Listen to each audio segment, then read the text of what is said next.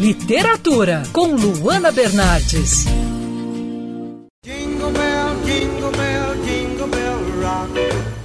Jack tem um porquinho de brinquedo. Pera lá, mais que brinquedo. O porco do menino é quase um amigo imaginário, um porto seguro, algo precioso demais na vida da criança. Ao lado desse porquinho, ele enfrenta a separação dos pais, a mudança de casa e de colégio. Acaba ganhando um padrasto e, de quebra, uma irmã postiça com quem não se dá tão bem. Nesse turbilhão de mudanças, o menino perde o porquinho e ganha um substituto no Natal. O brinquedo novo tem cheiro de plástico e não tem nem de perto as mesmas características do antigo porco tão querido por Jack.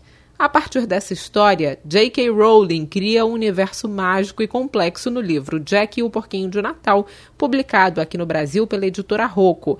A magia da história começa quando o novo porco ganha vida e leva Jack até a Terra das Coisas Perdidas, para tentar localizar um antigo porquinho. O livro começa simples, mas aos poucos o mundo criado pela autora vai ganhando forma e detalhes impressionantes que só a mãe do universo Harry Potter poderia fazer.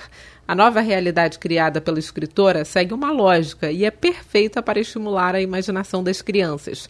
Em um mundo de coisas perdidas, J.K. Rowling expõe nossa relação com os brinquedos, brincos, livros, relógios, diários, mas no fim das contas, a leitura mostra que, em meio a tantas perdas ao longo da vida, as mais significativas não são de objetos.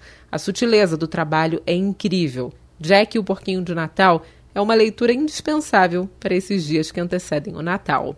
Eu sou a Luana Bernardes. Você pode ouvir mais da coluna de literatura acessando do site bandnewsfmrio.com.br clicando em colunistas.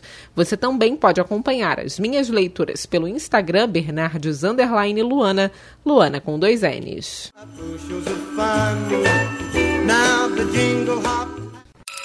Quer ouvir essa coluna novamente? É só procurar nas plataformas de streaming de áudio.